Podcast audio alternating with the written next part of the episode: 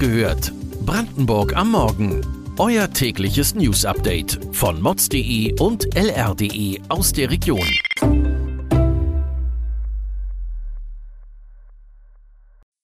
Guten Morgen an diesem 14. Juni.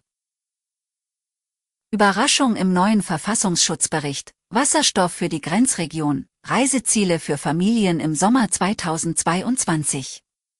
Das und mehr erfahrt ihr heute bei Wach gehört, Brandenburgs Morgen-Podcast von mods.de und lr.de. Rechtsextremisten dominieren den neuen brandenburgischen Verfassungsschutzbericht. Sorgen bereitet dem Innenminister Michael Stübken dabei besonders die Verbindung zwischen dem Cottbusser Verein Zukunft Heimat, der AfD und dem Kompakt Magazin, das seinen Sitz in Werder an der Havel hat. Innerhalb der rund 1400 Mitglieder der AfD stuft der Verfassungsschutz 730 als rechtsextrem ein. Auch die Anzahl rechtsextremistischer Gewalttaten steigt kontinuierlich.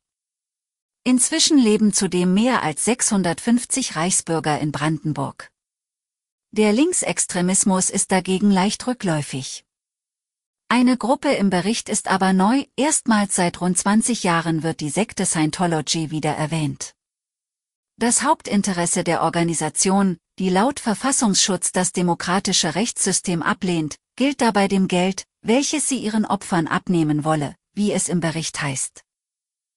Gerade jetzt, wo in Deutschland und Polen ein Lieferstopp für russisches Erdgas immer näher rückt, müssen umweltfreundliche Energieträger her. Wasserstoff wird mit Sicherheit dazugehören. Da liegt es nahe, in der deutsch-polnischen Grenzregion gemeinsam über die umweltfreundliche Nutzung von grünem Wasserstoff nachzudenken, sagt Jens Krause, der Sprecher des Wasserstoffnetzwerkes Lausitz. Deshalb werden in Zukunft deutsche und polnische Forscher aus der Region Guben und Gubin diesbezüglich eng zusammenarbeiten. Denkbar ist zum Beispiel die Wiederbelebung des Personenverkehrs auf der Bahnstrecke zwischen Guben und Zielona Gora. Beim Ostdeutschen Wirtschaftsforum in Bad Saro hat Bundeswirtschaftsminister Robert Habeck den Tankrabatt scharf kritisiert.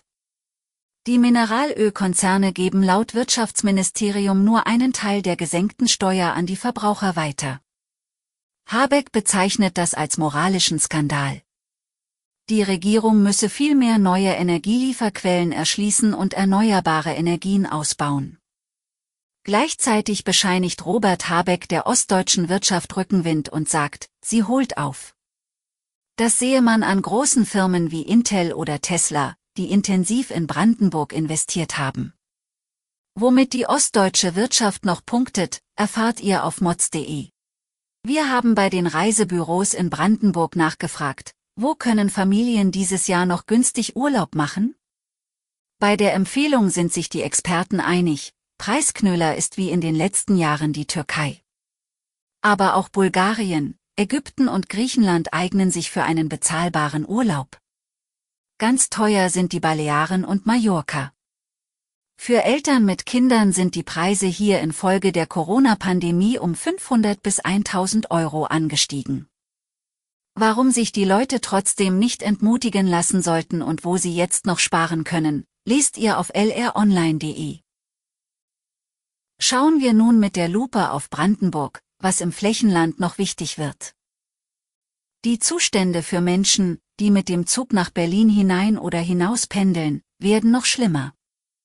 Ab dem 8. Juli um 23 Uhr werden erneut Bauarbeiten auf der Bahnstrecke zwischen Zernsdorf und Königs Wusterhausen vorgenommen.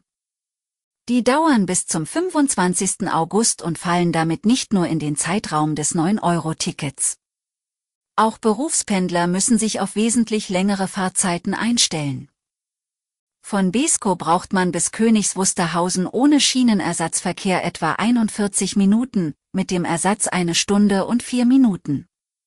Um von Besko und Umgebung aus an den Berliner Hauptbahnhof zu kommen, ist es deshalb ratsam, zunächst in die andere Richtung zu fahren, nach Frankfurt.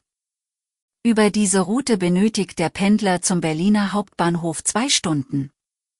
Immerhin steigt man hier nur einmal um.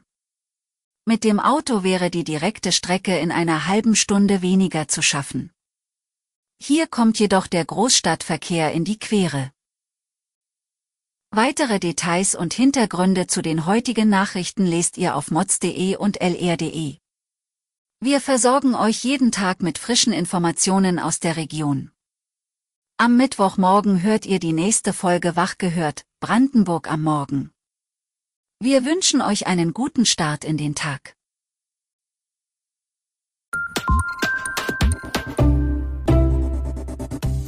Wach gehört. Brandenburg am Morgen ist eine Produktion von mods.de und lr.de. Wir freuen uns auf euer Feedback per Mail an wachgehört.mods.de. Ihr findet uns auf allen bekannten Podcast-Plattformen. Abonniert uns für euer tägliches News-Update.